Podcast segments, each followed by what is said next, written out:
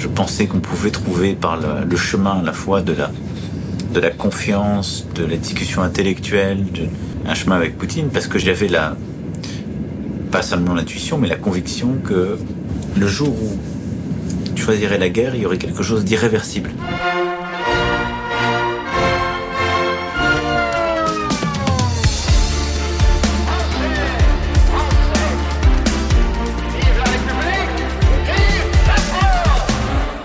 Durch Vertrauen und intellektuelle Diskussionen mit Wladimir Putin wollte Frankreichs Staatspräsident Emmanuel Macron einen Weg finden, den russischen Angriff auf die Ukraine zu verhindern, auch aus der Überzeugung heraus, dass die Entscheidung für einen Krieg unwiderruflich sein würde.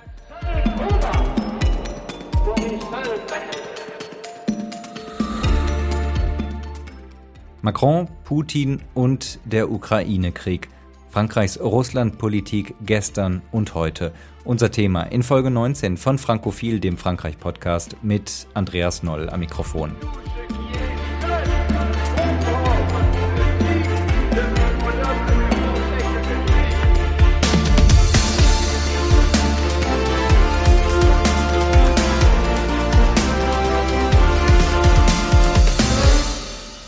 Françaises, Français, mes chers compatriotes.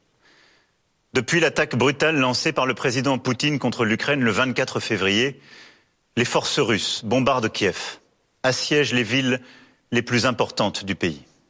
Sechs Monate ist es her, dass Emmanuel Macron ein Scheitern seiner diplomatischen Bemühungen eingestehen musste.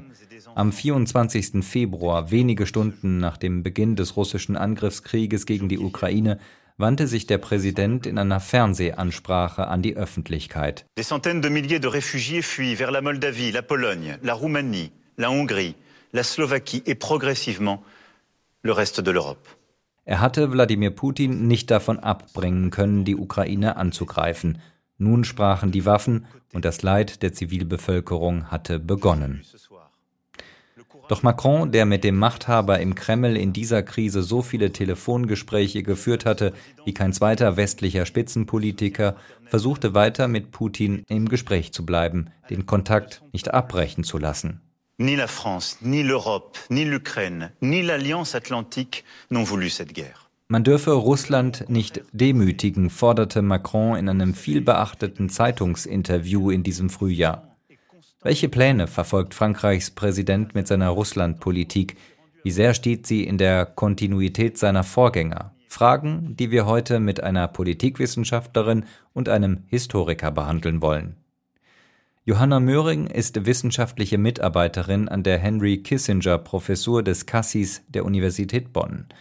Die promovierte Politikwissenschaftlerin mit Schwerpunkt Sicherheitspolitik blickt auch auf ein Studium der russischen Sprache und Zivilisation zurück. Matthias Wächter ist Direktor des Centre International de Formation Européenne in Nizza. Der Historiker hat sich mit einer Studie über den Mythos Gullismus habilitiert. Frau Möhring, ich würde gerne unsere Diskussion mit einer Bilanzfrage beginnen. Emmanuel Macron hat viel diplomatisches Kapital in seine Vermittlungsbemühungen in der Ukraine-Krise investiert. Wie lässt sich dieses Bemühen jetzt mit dem Abstand von einem halben Jahr bewerten? Wir sind ja alle Betrachter und Betrachterinnen der Politik von Emmanuel Macron, der versucht, eine Art en même temps auch in der Außenpolitik herzustellen. Also das Erzeugen eines dissensuellen Konsenses, also des Zusammenbringens der Synthese von Dingen, die sich eigentlich nicht zusammenbringen lassen. Also auf der einen Seite eine harte Politik. Frankreich hat sich natürlich den Sanktionen angeschlossen, liefert Militärhilfe, bildet ukrainische Truppen aus, aber gleichzeitig auch, wie Sie schon gesagt haben, im Vorfeld immer das Dringen darauf, offene Kanäle zu Russland zu haben, einen direkten Draht zu Putin. Und wenn wir uns jetzt die Frage stellen, wie wird das wahrgenommen, dann kommt es natürlich darauf an, welches Publikum. Also zum einen können wir uns fragen, wie sieht Präsident Macron selbst äh, den Erfolg oder Misserfolg seiner Strategie? Dann haben wir natürlich die europäischen Partner und dann haben wir auch Russland, die ein kritisches Auge auf Politik werfen.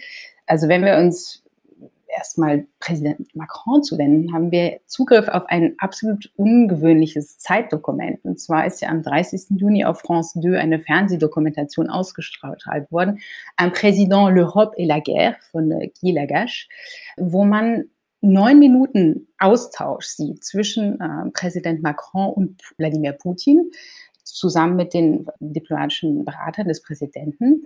Sehr surreal. Auf Du versucht also äh, Präsident Macron ähm, vor Angriff der äh, Ukraine durch Russland Wladimir Putin dazu zu bewegen, nichts Dummes zu tun und sich nicht provozieren zu lassen.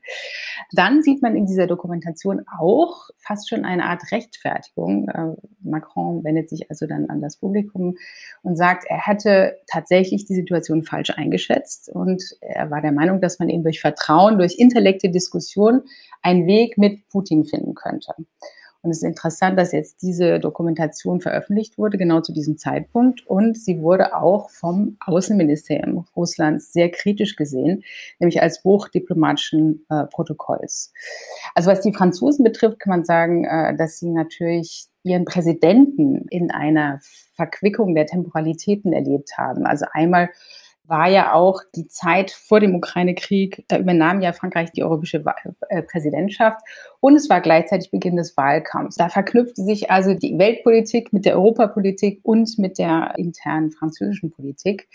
Und man kann sagen, dass Macron sich versucht hat, in Szene zu setzen. Das hat wahrscheinlich beim Präsidentschaftswahlkampf nicht so viel Ausschlag gegeben, aber die Franzosen haben doch ihren Präsidenten gesehen, der versucht hat, eine Rolle auf der Weltbühne zu spielen und dann eigentlich auch ganz arg von Moskau desavouiert wurde.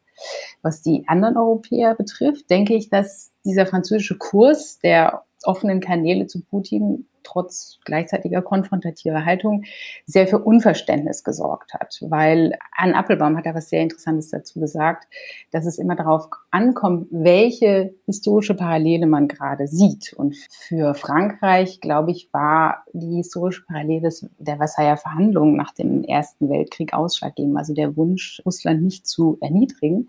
Wohingegen für osteuropäische Länder, also gerade die Baltstaaten und Polen oder auch Großbritannien, die Referenz eher September 1939 war. Also dieses Gefühl, wir haben es mit einem erbarmungslosen Gegner zu tun, der nur durch Niederlage und Unschädlichbarkeitmachung beendet werden kann. Und vor diesem Hintergrund erscheint dann eben Macrons Politik als wirklich nicht genügend oder nicht ausreichend. Und was Russland betrifft, muss man einfach erkennen, dass der Kurs äh, tatsächlich von Macron nicht ernst genommen wird. Also dieses Hin und Her äh, wird, wie ein Virus, hochrangige russische Diplomaten sagen, einfach nicht ernst genommen. Der französische Präsident hält sehr schöne Reden, aber es folgen keine Taten. Also das sind die Einschätzungen von verschiedener Richtung. Äh, Frau Möhring, welches Russlandbild können Sie bei Emmanuel Macron grundsätzlich erkennen? Und könnte sich das durch den Krieg jetzt geändert haben? Ich glaube, wir befinden uns da in ganz großen Kontinuitäten, historischen Narrativen oder dem, sagen wir mal, imaginären, wie französische Außenpolitik gestaltet wird, in dem immer eine Oszillierung stattfindet zwischen dem Wunsch, Russland als strategischen Partner zu gewinnen und gleichzeitig die Erkenntnis, dass es mit dem Russland, ob es jetzt nun sowjetischer Prägung oder jetzt Putins Russland, nicht möglich ist, weil letztendlich bleibt Russland ein Puzzlestein, der sich nicht einfügen lässt in die Sicherheitsarchitektur von Europa.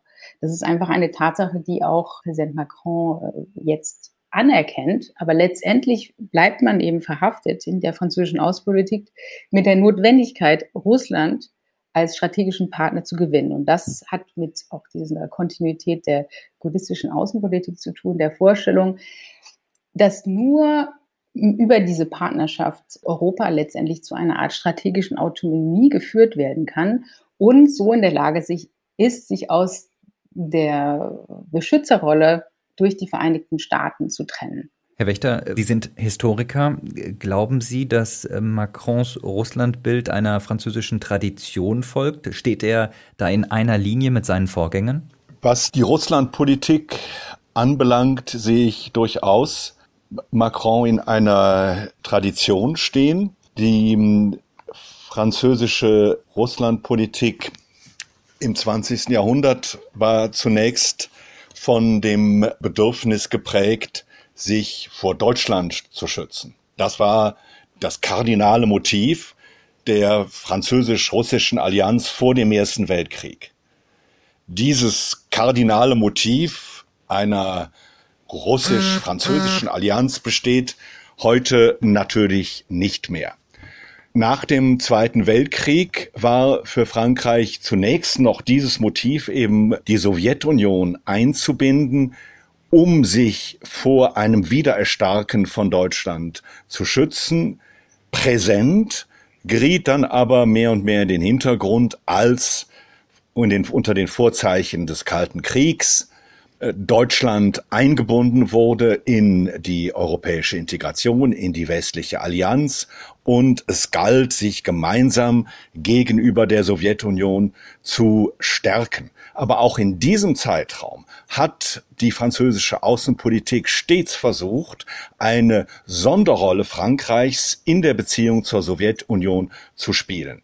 Unter de Gaulle war das Bedürfnis besonders stark, dass Frankreich im Kalten Krieg, in der bipolaren Weltordnung eine eigenständige Rolle spielte und kein Vasall der Vereinigten Staaten war, wie es die Bundesrepublik Deutschland, Westdeutschland in den Augen Frankreichs war. Frankreich sollte eine eigenständige Rolle spielen, eine Art dritte Kraft in der bipolaren Weltordnung aufbauen. Und dazu gehörte natürlich, dass man mit der Sowjetunion eigenständig verhandelte und sich nicht der amerikanischen Politik gegenüber der Sowjetunion unterwarf.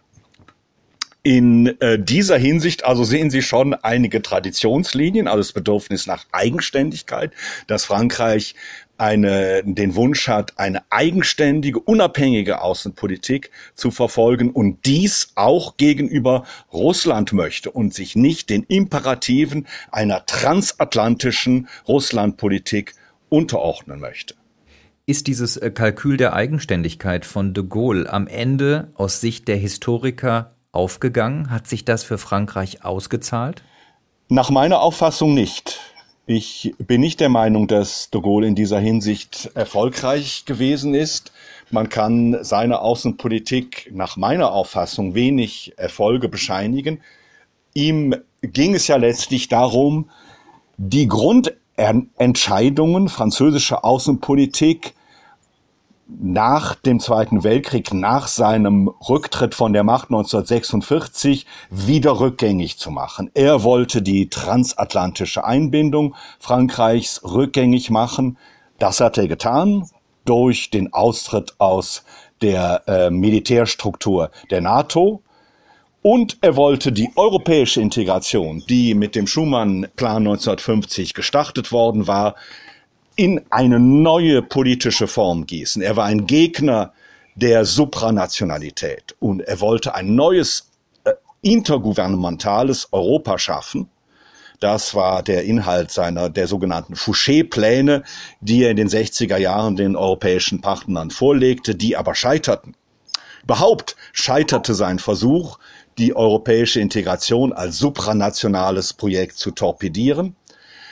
Wir sehen, wie die europäische Integration nach de Gaulle weitergegangen ist, insbesondere wie sie von François Mitterrand weitergeführt worden ist, eben in einer Stärkung der Supranationalität mit der Einführung einer äh, gemeinsamen Währung, mit einer Stärkung des Europäischen Parlaments bis hin zum äh, Lissabon-Vertrag, der auch von Frankreich aktiv mitgetragen, mitgestaltet wurde, der äh, auch zu einer Stärkung der Supranationalität geführt hat. Also in dieser Hinsicht in seinem Wunsch, den Kurs der europäischen Integration nach dem Zweiten Weltkrieg wieder rückgängig zu machen, ist de Gaulle gescheitert. Herr Wächter, wir haben von Frau Möhring gerade gehört, dass ähm, der Kurs von Emmanuel Macron in, in, in Moskau, naja, ich will nicht sagen, nicht besonders ernst genommen wurde, aber zumindest keine großen Erfolge gezeitigt hat. War das damals äh, unter Charles de Gaulle anders? War der Blick der russischen, der sowjetischen Führung damals auf Frankreich ein anderer? Hat man äh, Frankreich da noch als, als Macht stärker ins Kalkül gezogen? Frankreich ist nach dem Zweiten Weltkrieg zu einer zweitklassigen äh, weltpolitischen Macht herabgestiegen. Daran lässt sich nichts ändern und das wurde auch in der Sowjetunion so gesehen. Also insofern war der wesentliche Widerpacht in der bipolaren Welt für die Sowjetunion natürlich Washington und nicht Paris. Sicherlich genoss de Gaulle auch in Moskau ein ungeheuerliches Prestige durch seine historische Leistung, durch äh, seine Vergangenheit als Chef des französischen Widerstands wo er ja auch die französischen Kommunisten hatte einbinden können. Also er war ein lebender Kriegsheld an der Spitze Frankreichs. Insofern genoss er natürlich auch in Moskau ein sehr hohes Ansehen. Aber ich würde nicht sagen, dass er in Moskau Erfolg hatte mit seinem Wunsch, Frankreich als dritte Macht im bipolaren Konflikt aufzubauen. Dieser Rückgriff auf de Gaulle, Herr Wächter, nutzt Macron den auch innenpolitisch, um seine außenpolitische Russlandpolitik abzusichern, nach dem Motto, was ich hier tue, hätte de Gaulle genauso gemacht? Glauben Sie das? In seiner Rhetorik ist es nicht sehr präsent. Sie legen etwas die Frage nahe, inwiefern steht er tatsächlich in einer Tradition de Gaulles, außen- und innenpolitisch. Außenpolitisch würde ich sagen, ja und nein. Ja, insofern, als er Frankreichs Einfluss in der Welt wiederherstellen möchte und Frankreich auch als eine unabhängige Macht positionieren möchte in der äh, heutigen Weltordnung? Nein, weil er kein Gegner der europäischen Integration ist. Er ist kein Gegner der Supranationalität. Er legt der Kommission keine Steine in den Weg.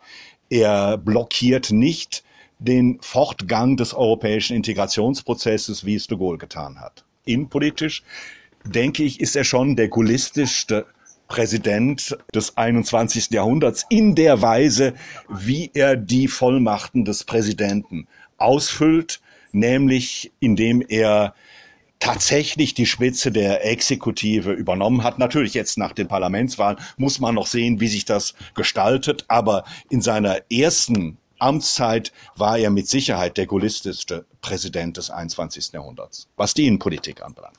Wenn wir auf die konkreten politischen Schritte Macrons kommen, Frau Möhring, dann fällt neben den vielen Telefonaten mit Putin, die nun aber seit Mai weitgehend eingestellt wurden, wie man unlängst äh, aus dem Élysée-Palast erfahren durfte, fallen da vor allem Äußerungen des Präsidenten in einem Interview mit der Regionalpresse auf. Man dürfe Russland nicht demütigen, hat Macron da gesagt. Das wurde im Ausland viel kritisiert, ähm, diese Formulierung. Zum Teil wurde sie auch falsch wiedergegeben, dem gesagt wurde, man dürfe Putin äh, nicht demütigen. Wie erklären Sie sich diese Forderung äh, wirklich so kurz nach Kriegsbeginn? Ich habe ja schon vorhin erwähnt, äh, diese sehr für mich pertinente Beobachtung von Appelbaum, dass wir uns in historischen Parallelen bewegen, um der aktuellen Realität einen Sinn zu geben. Diese Interpretation des historischen Moments äh, spielt sicher eine Rolle der Idee, dass man mit Russland sowieso immer weiter zu tun haben wird, weil es nicht verschwinden wird. Und dass es deswegen notwendig ist, eine Beziehung aufrechtzuerhalten, die es ermöglicht, zu einer diplomatischen Lösung überzugehen. Aber da kann man natürlich sagen, handelt es sich vielleicht auch um eine Fehleinschätzung. Sind Verhandlungen eine gangbare Konfliktlösungsstrategie? Äh, vielleicht hat es auch damit zu tun, dass Präsident Macron zu viel Wert auf die vergangenen Erfahrungen im Krieg Russlands mit der Ukraine nimmt. Ich denke hier an das Minsk-Format, das ja geschaffen wurde, als ab Frühling 2014 Russland äh, ukrainische Separatisten in der Ostukraine unterstützt hat, wurde ja tatsächlich ein diplomatisches Format erfunden, um die Kampfhandlungen zu beschränken in der Hoffnung, dass man so eine gangbare, dauerhafte, traghafte Lösung erreichen könnte. Aber dieses muss man doch jetzt sehr in Frage stellen. Also nicht nur hat es dazu geführt, dass wir einen eingefrorenen Konflikt hatten auf europäischem Boden.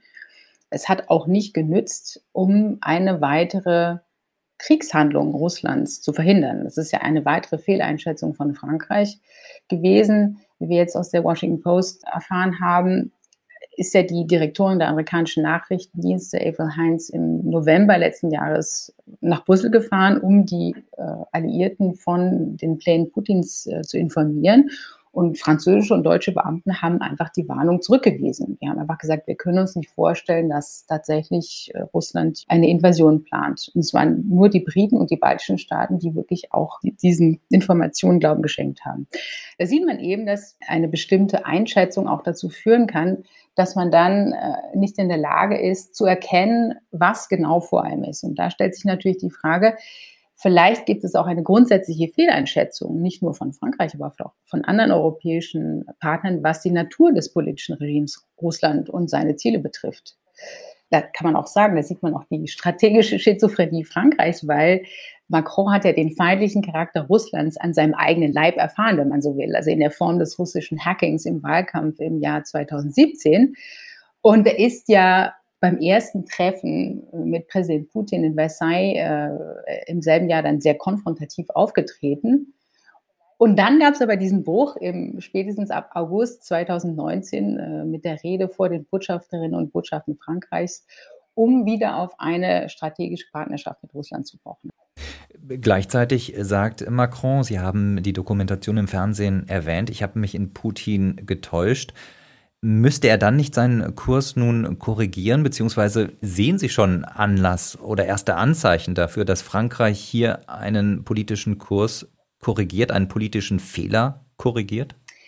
Also was man ganz deutlich erkennen kann, ist, Sie haben schon erwähnt, dass die Telefonate jetzt offensichtlich eingestellt worden sind. Was, glaube ich, auch ausschlaggebend war, war das Engagement von Russland in Afrika das Eindringen in die traditionellen Einflusssphären Frankreichs in Afrika, also es hat natürlich nicht gestern begonnen, sondern es ist ein eher langwieriger Prozess mit Teilnahme von der Wagner-Gruppe in der Zentralafrikanischen Republik und jetzt auch in Mali hat ja das Engagement Russlands dazu geführt, dass Russland es geschafft hat, Frankreich aus diesem Land zu verdrängen. Also Präsident Macron hat eben im Februar angekündigt, dass die Truppen sich zurückziehen werden, französische Truppen sich zurückziehen werden.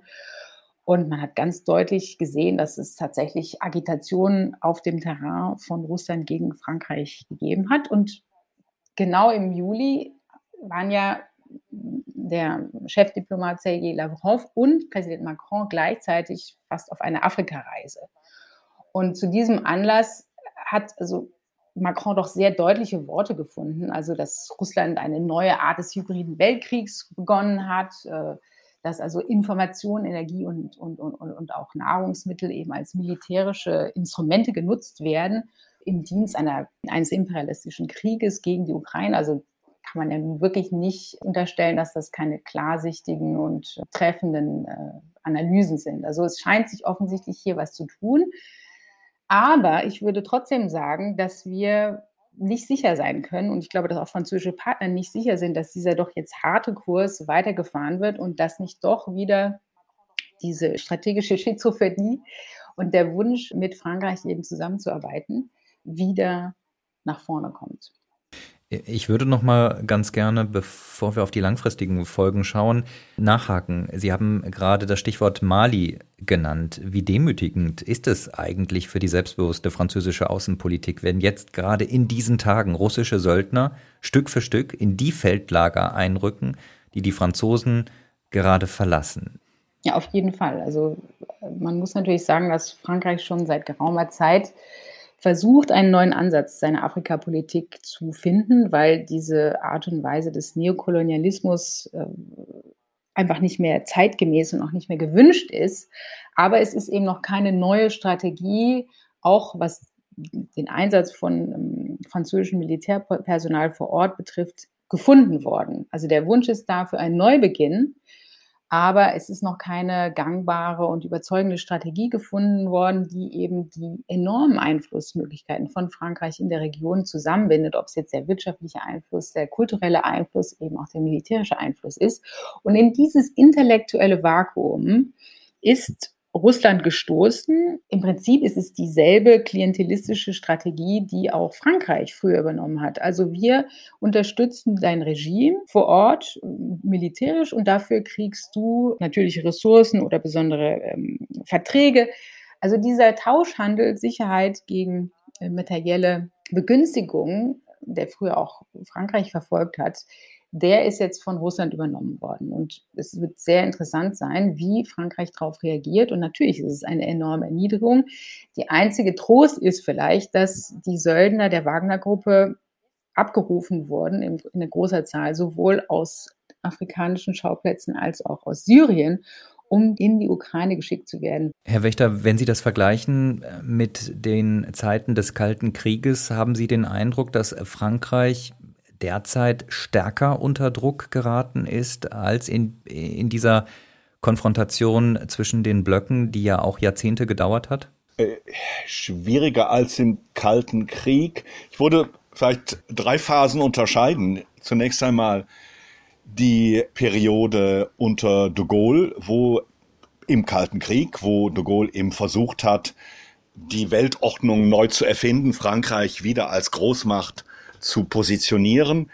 Dann eine Periode, die beginnt mit Valéry Giscard d'Estaing, wo sich Frankreich eben konstruktiv in den europäischen Integrationsprozess einbindet, die weitergeht mit François Mitterrand, der nach meiner Auffassung großartig die Phase des Mauerfalls und der deutschen Wiedervereinigung aus französischer Sicht mitgestaltet hat, indem er darauf insistiert hat, dass die deutsche Wiedervereinigung einhergeht mit einer Stärkung der europäischen Einigung. Der Niedergang Frankreichs nach Ende des Kalten Kriegs beginnt mit dem Abtritt von François Mitterrand, mit Jacques Chirac, dem Scheitern des äh, europäischen Referendums 2005 über den europäischen Verfassungsvertrag, dann die etwas erratische Präsidentschaft von äh, Sarkozy, die ähm, Präsidentschaft von Hollande, der mit Sicherheit sehr, sehr kompetent war und eine bestimmt sehr strukturierte Lesart der gegenwärtigen Weltordnung hatte, aber in der Europäischen Union keine Autorität entfalten konnte. Das meines Erachtens hat sich geändert mit Macron. Er äh, hat es geschafft, Frankreich wieder zu einer Gestaltungsmacht der Europäischen Union zu machen. Natürlich hat ihm dabei der Brexit geholfen. Großbritannien ist weg. Es gibt nur noch eine Atommacht in der Europäischen Union. Es gibt nur noch eine Macht, die einen permanenten Sitz im Weltsicherheitsrat hat. Das ist Frankreich. Deutschland sucht noch seine neue äh, strategische Orientierung nach dem Abtritt von Angela Merkel. Nach meiner Auffassung hat Frankreich gute Karten in der Hand, um sich in Europa und der Welt zu positionieren gute Karten in der Hand, um sich in der Welt und in Europa zu positionieren. Frankreich und Deutschland gelten ja sozusagen als die unsicheren Kantonisten, wenn es darum geht, in der Ukraine-Krise um dauerhafte Waffenlieferungen, um dauerhaften Druck auf Russland. Wir haben, äh, Frau, Frau Möhring hat diese oszillierende Außenpolitik Macrons ja gerade erklärt. Glauben Sie, dass in, in Frankreich der Druck schnell kommen wird, äh, dass die Ukraine Verhandlungen mit Russland zustimmen soll? Generell ist es ein kardinales Motiv französischer Außenpolitik mitzusprechen, einen äh, Einfluss auszuüben auf die Gestaltung der Weltordnung. Das ist natürlich ein ganz kardinales äh, Motiv bei, in der französischen Außenpolitik. Ich denke, für Frankreich ist der Krieg in der Ukraine natürlich nur ein Aspekt, ne, in dem das Land Gestaltungsmacht entwickeln möchte. Was war die, die Grundidee der ähm, Außenpolitik von Macron in Bezug auf die Europäische Union? Die Grundidee war die einer europäischen Souveränität. Wir haben nie wirklich verstanden, was er damit gemeint hat. Aber natürlich ist der Krieg in der Ukraine für diese Idee einer europäischen Souveränität eine ganz starke Herausforderung. Macron hat die NATO als Hirntod bezeichnet. Durch den Krieg ist die äh, NATO aktueller geworden denn je.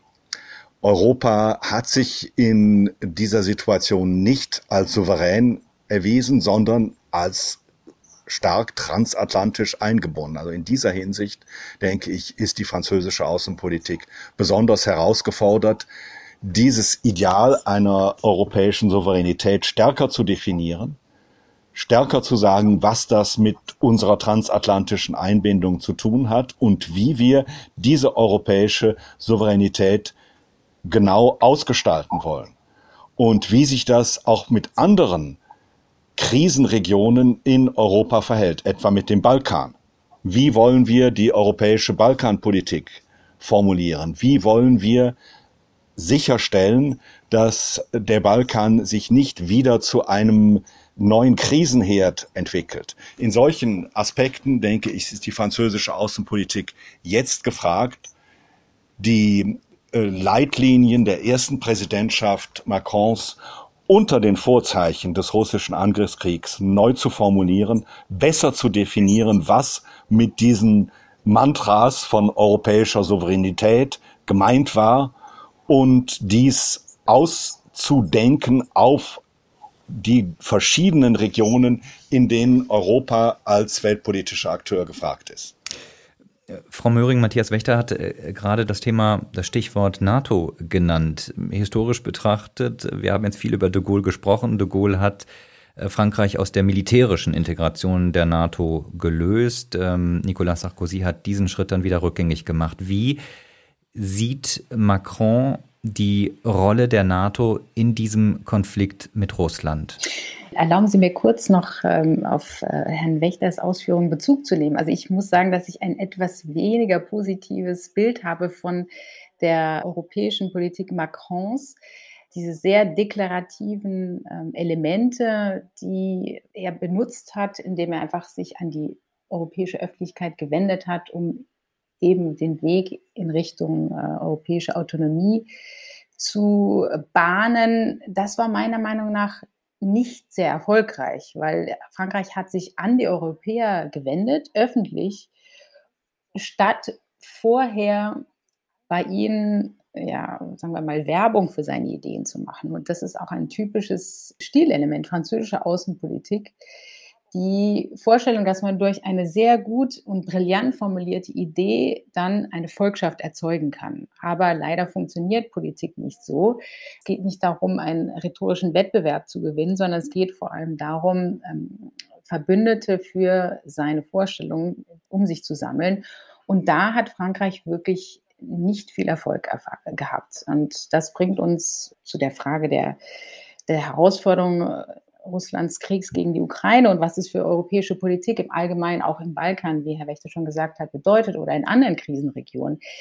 Das ist eine Herausforderung für alle europäische Staaten, die, man kann es, wenn man die osteuropäischen Staaten, wie die baltischen Staaten, Polen vielleicht herausnimmt, wir sind eher postheroisch. Also wir leben in einer Vorstellung, dass Krieg eben kein Mittel ist, um äh, politische Ziele zu erreichen. Und äh, es ist jetzt eine harte Schule, äh, weil wir konfrontiert werden mit einer Realität, die wir eigentlich schon als völlig im 19. Jahrhundert oder 20. Jahrhundert vermutet haben. Die Machtpolitik die hier ausgeübt wird durch Russland. Wie antworten wir darauf? Weil unsere gesamte Politik basiert auf der Vorstellung, dass wir in institutionellen Rahmen Konflikte durch Verhandlungen und durch Kompromissfindungen äh, lösen können. Und wenn wir aber mit Ländern zu tun haben oder mit äh, Regierungen, die dieses Spiel nicht spielen wollen, was tun wir dann? Also wie können wir als äh, Zivilmächte, also ich nehme jetzt mal nicht nur Deutschland, sondern auch die gesamte Europäische Union eher, François Duchesne hat es ja auf die Idee der Zivilmacht, hat er ja auf die europäischen Gemeinschaften damals angewendet. Ja, wie können wir äh, diesen Herausforderungen Herr werden? Und da fiel das Stichwort NATO. Es ist ganz klar, dass die, der russische Angriff auf die Ukraine, der erneute Angriff, dass der eben nicht dazu geführt hat, dass die europäischen Initiativen Unterstützung gefunden haben, was die gemeinsame Verteidigung betrifft, sondern dass es eher dazu geführt hat, dass auf mittel- und langfristige Sicht diese Pläne erstmal ad acta gelegt werden oder nur als schönes Beiwerk äh, gedacht werden oder als Unterfütterung der Kapazitäten im Verteidigungsbereich, die aber im Rahmen der NATO äh, zur Verfügung gestellt werden. Und das ist natürlich gerade für Frankreich, dass ja Macron hat es ja als einer seiner wichtigsten Ziele formuliert, dass äh, strategische Autonomie erreicht werden soll im Verteidigungsbereich. Und jetzt sehen wir eben, dass das einfach nicht möglich ist, weil das gibt auch Frankreich zu. Für die nächsten 10 bis 20 Jahren ist, wird es auch bei großer Investition im Rüstungsbereich für die europäischen Alliierten nicht möglich sein, Russland alleine zu konfrontieren. Das heißt, auf, diese, auf diesen Zeithorizont hinaus sind wir auf die amerikanische Unterstützung angewiesen und das weiß auch Frankreich. Wie kann jetzt also eine Alternative gleichzeitig gebaut werden? Wie kann aus dieser Dauer sagen wir mal, Babysitterrolle die Vereinigten Staaten spielen seit, seit Ende des Zweiten Weltkriegs. Wie kann man da hinauskommen? Das war ja auch ein großes Ziel von äh, de Gaulle, genau das zu erreichen. Und er hat mehrmals versucht, bevor er eben die militärische Struktur der NATO zu verlassen, genau dieses Kräfteverhältnis mit den Vereinigten Staaten neu zu verhandeln, mehr Einfluss zu bekommen. Und ich könnte mir vorstellen, dass im Rahmen auch des neuen strategischen Konzepts und der sagen wir mal, globalen Herausforderungen, die die Amerikaner konfrontieren müssen, nämlich gerade die strategische Auseinandersetzung mit China, dass es zu einer Neuverhandlung der Kräfteverhältnisse innerhalb der äh, Atlantischen Allianz kommen kann. Dass also dieser europäische Pfeiler, der ja immer wieder erwähnt wird, der NATO, dass der eben mit mehr Verantwortung, aber auch mit mehr Entscheidungskraft ausgestattet werden soll. Aber in der Krise selbst, aktuell, sorgt Macron schon dafür, dass die NATO mit entsprechenden französischen Truppen ausgestattet wird, wenn wir zum Beispiel nach Rumänien schauen. Absolut. Absolut. Also es ist, es ist klar, dass wir äh, starke Signale der Unterstützung haben, ähm, nicht nur auf politischer Ebene, die, also die, der Unterstützung des Kandidatenstatus der Ukraine für den EU-Beitritt durch diese spektakuläre Reise der vier Regierungschefs im Juni, aber auch die, die Waffenlieferung. Also äh, Frankreich hat also massiv ähm, humanitäre Hilfe und, und, und auch Waffen für mehr als 100 Millionen Euro geliefert. Also Haubitzen und Panzerabwehrraketen und es sollen eben jetzt auch weitere schwere Geschütze zur Verfügung gestellt werden von Frankreich. Und ich glaube, das ist auch einfacher zu lösen für die Franzosen als für die Deutschen, die da ja doch etwas größere Schwierigkeit haben. Und auch äh, Franzosen beteiligen sich aktiv eben an dieser Reassurance, also die, der, die Unterstützung der Alliierten näher am Kampfgeschehen heran. Keine Frage, äh, NATO äh, wird nach diesem schrecklichen Be Bemerkung des NATO-Hirntods, tut jetzt wirklich Frankreich auch alles, um die Allianz so glaubwürdig wie möglich aussehen zu lassen, weil es ist ja wirklich eine Überlebensstrategie und eine Sicherheitsgarantie für Europa und auch für Frankreich. Frau Möhring, ich würde das Stichwort Zeithorizont, das Sie gerade genannt haben, gerne aufgreifen. Mit welcher Konfliktdauer, also nicht unbedingt jetzt die Länge dieses Krieges, sondern ja, der offenen Gegnerschaft mit Moskau rechnet man in Frankreich? Sieht man in Paris hier einen neuen Kalten Krieg, eine neue dauerhafte Aufrüstung? Äh, ich glaube, der Präsident hat sogar mal das Wort von Kriegswirtschaft in den Mund genommen. Das ist eine ausgezeichnete Frage, weil letztendlich kann man feststellen, also das, was jetzt zu uns dringt von Russland her, dass der Krieg eben eher dazu geführt hat, das Regime von Putin zu stabilisieren. Und es gibt auch russische äh, Politikwissenschaftlerinnen und Politikwissenschaftler, die eben sagen, dass es gerade in dieser schwierigen Transitionszeit, äh, wo man ja die Nachfolge von Putin irgendwie klären muss und dass der Krieg das ideal, die ideale Möglichkeit ist, um eine Gesellschaft zu einen und über all diese Nachteile des Regimes hinwegzutäuschen. Ich bin eher sehr skeptisch, dass also natürlich gibt es Spannung und natürlich kosten, fügen die Sanktionen äh, Schaden, der, der Wirtschaft Schaden zu in Russland, aber es scheint offensichtlich so zu sein, dass das auf lange Zeit ausgehalten werden kann. Also ich sehe jetzt nicht zum Beispiel ein Auseinanderbrechen von Russland und irgendwelche lokalen Autonomiebestrebungen oder was auch diese Szenarien, die entwickelt werden. Es, es scheint mir nicht sehr wahrscheinlich, dass das jetzt in der nächsten Zeit passieren wird. Das heißt, auf Dauer sind wir also mit einem äh, irredentistischen Regime konfrontiert, das also auf europäischem Boden Krieg führt. Herr Wächter, äh, glauben Sie, die französische Gesellschaft ist auch auf, seinen, auf einen solchen dauerhaften Konflikt entsprechend vorbereitet oder wird sie im Moment vorbereitet von der Politik? Das große Thema der Wahlkampagne, das große Thema der äh, Innenpolitik derzeit ist, in Klammern mal wieder, die Kaufkraft. Das beschäftigt gerade die Französinnen und Franzosen. Und da spielt der Krieg in der Ukraine eine Rolle insofern, als er die Situation erschwert. Das, was die Zukunft der europäischen Sicherheitsarchitektur anbelangt, Diese Frage beschäftigt die französische Bevölkerung nicht groß. Man muss auch berücksichtigen, dass in der innenpolitischen Konfiguration die beiden stärksten Oppositionskräfte, das äh, Rassemblement National ebenso wie die France Insoumise oder jetzt das Bündnis NUPES oder NUP, beide eine Vergangenheit der Russophilie haben. Das Rassemblement National hat lange Zeit stark mit Putin sympathisiert, mit der konservativen Gesellschaftspolitik Russlands sympathisiert. Andererseits steht die France Insoumise in der Tradition der linken oder linksradikalen Russophilie Frankreichs und des virulenten Anti-Amerikanismus der äh, extremen französischen Linken. In, aus dieser Perspektive ist Russland immer noch besser als die USA. Insofern muss Macron wenn er die französische Bevölkerung auf Linie bringen will, in eine dauerhafte Konfrontation mit Russland, sich auch mit diesen innenpolitischen Stimmen auseinandersetzen, die Russland immer schon anders gesehen haben und auch durch den Angriffskrieg nicht ihr wirklich ihr Russlandbild total revidieren möchten. Glauben Sie denn, dass diese Idee, die ja nicht nur von Macron ähm, entwickelt wurde, sondern in der französischen Politik sehr vorherrschend war in den vergangenen Jahrzehnten oder auch in der europäischen Politik, eine Sicher Sicherheitsarchitektur für Europa mit Russland, ähm, dass es dafür überhaupt noch eine Perspektive gibt? Die sehe ich derzeit nicht.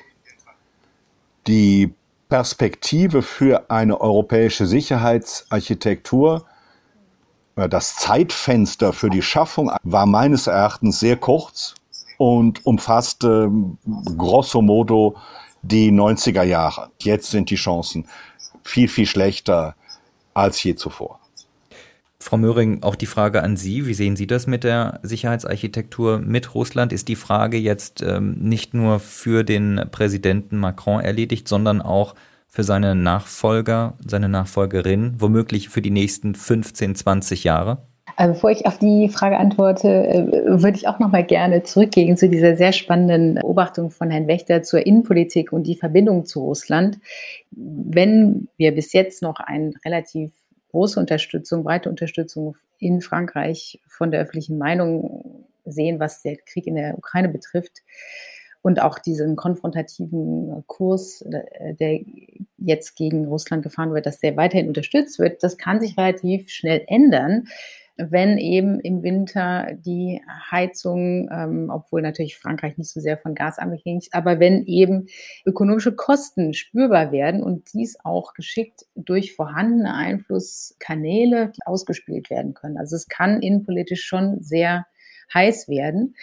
Und äh, es ist interessant, sich daran zu erinnern, dass diese Kehrtwende 2019 also wo man die komplett erstaunten ähm, Botschafterinnen und Botschafter von Frankreich sich von Macron anhören mussten, dass er jetzt fordert, dass ein neuer Kurs gefahren wird und dass er sich nicht von dem Deep State äh, daran hindern lassen würde. Das, war, das wurde von Beobachtern darauf zurückgeführt, dass er quasi äh, Macron versucht, innenpolitischen Druck zu lindern, nämlich über, besonders über die Gelbwestenbewegung, indem er einen mehr konsilianten Kurs gegenüber Russland fährt. Und das ist natürlich spannend. Wie wird sich das entwickeln, wenn äh, jetzt äh, dieser innenpolitische Druck wieder steigt? Also das bleibt ähm, wirklich ein, ein großes Fragezeichen. Jetzt zu der, zu der Sicherheitsarchitektur. Also ich gebe Herrn Wächter absolut recht, dass der Zug abgefahren ist, weil wir Russland nur integrieren können, wenn Russland ein glaubwürdiger Partner für Europa ist. Und da müsste es mit seiner imperialen Vergangenheit, also unter zaristischen und sowjetischen Vorzeichen brechen und sich auch mit den Verbrechen der Sowjetzeit an seinen eigenen Bevölkerungen und an denen im, im Ostblock begangenen wirklich aktiv auseinandersetzen. Aber wir, wir wissen ja, dass eine Vergangenheitsbewältigung bis jetzt nicht stattgefunden hat. Und das ist aber doch die Voraussetzung, dass Russland seinen Platz in einer Sicherheitsarchitektur findet. Herr Wächter, lassen Sie uns zum Ende unserer Diskussion noch auf ein Konzept für die Zukunft blicken. Emmanuel Macron hat im Mai die Idee einer europäischen politischen Gemeinschaft lanciert. als Alternative zur vollständigen EU-Mitgliedschaft. Wäre das eine Alternative für die Ukraine und auch eine Möglichkeit, um die Herausforderungen auf dem Balkan, die wir gerade schon mehrfach in diesem Zusammenhang erwähnt haben, zu lösen? Das sehe ich nicht so. Ich denke, wir haben bereits ähm, funktionierende Gemeinschaften in Europa. Wir haben etwa den Europarat, der eine europäische politische Gemeinschaft ist. Wir haben die Organisation für Sicherheit und Zusammenarbeit in Europa und wir haben die Europäische Union. Ich, ich habe Macron im Verdacht, dass er mit der Idee einer europäischen politischen Gemeinschaft die derzeitigen Kandidatenstaaten darüber hinweg trösten möchte, dass sie in mittelfristiger Zukunft nicht Mitglieder der Europäischen Union werden. Macron, das halte ich für einen, einen nach meiner Auffassung ein schwerer Fehler seiner Europapolitik, hat ja zunächst den Beginn von Beitrittsverhandlungen mit Nordmazedonien und Albanien blockiert unter dem etwas fadenscheinigen Argument, der Beitrittsprozess als solcher müsse reformiert werden. Bis heute ist Frankreich einer derjenigen Staaten, die bei der EU-Erweiterung auf die Bremse tritt. Das halte ich persönlich für einen schweren Fehler. Ich denke, dass die Europäische Union gerade gegenüber den Balkanstaaten sein in den 90er Jahren gemachtes Bekenntnis zur EU-Integration einlösen muss und schnell einlösen muss. Und ich halte es für einen, halte es für einen, einen schweren Fehler, wenn man den Balkanstaaten anstatt dessen eine europäische politische Gemeinschaft anbieten würde, die natürlich niemals den gleichen Integrationsstand und die gleichen ähm, Benefits gewährleisten könnte wie die Europäische Union. Frau Möhring, wäre das eine Alternative für die Ukraine? Für die Franzosen war die Osterweiterung, EU-Osterweiterung ein, ähm, ein Drama, quasi eine Verwässerung eingetreten ist, aus französischer Sicht, des europäischen Projekts. Also die Erweiterung auf Kosten der Vertiefung. Und das ist natürlich eine Frage. Die Ukraine, glaube ich, ist wirklich auf einem Westkurs, ein Integrationskurs und sie sieht ganz richtig, dass die Zusammenarbeit und sagen wir die Integration in die Europäische Union es nicht mehr möglich machen wird, in die russische Einflusssphäre zu geraten. Das ist ein Votum für die Zukunft für die Ukraine. Und dazu kann es aus ukrainischer Sicht keine Alternative geben. Und wenn man sich geostrategisch die Landkarte anguckt, kann es eigentlich auch für die Europäer keine Alternative geben. Aus französischer Perspektive wird die Osterweiterung der äh, Europäischen Union als ein Machtgewinn Deutschlands angesehen. A tort ou à raison, man glaubt, dass damit die Macht Deutschlands in der Europäischen Union gewachsen ist. Man sieht aus Paris ähm, Mittel- und Osteuropa und insbesondere Mitteleuropa als eine Art deutsches Hinterland, sieht wenig Chancen dafür, dass Frankreich durch eine weitere Osterweiterung äh, nach Südosten seinen Einfluss in der Europäischen Union erweitern könnte. Insofern ist es aus Pariser Sicht auch auf gewisse Weise ein Nullsummenspiel.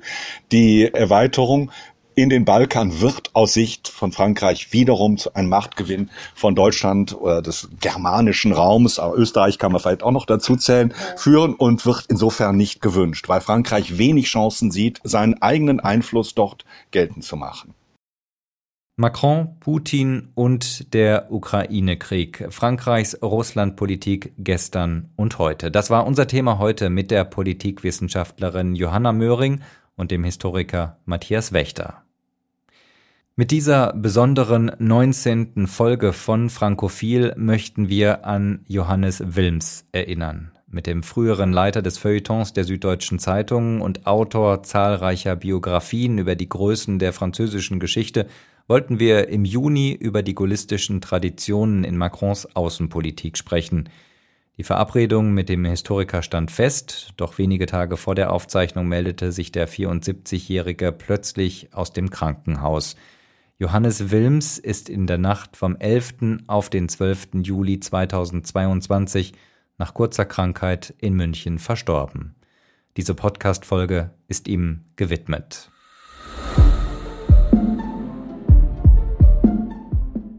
Auch diese 19. Ausgabe von Frankophil wurde unterstützt und gefördert vom Deutsch-Französischen Bürgerfonds und dem Gustav Stresemann Institut in Bonn. Die wissenschaftliche Begleitung lag in den bewährten Händen von Landry Charrier vom CIRIS der Uni Sorbonne. Am Mikrofon war Andreas Noll.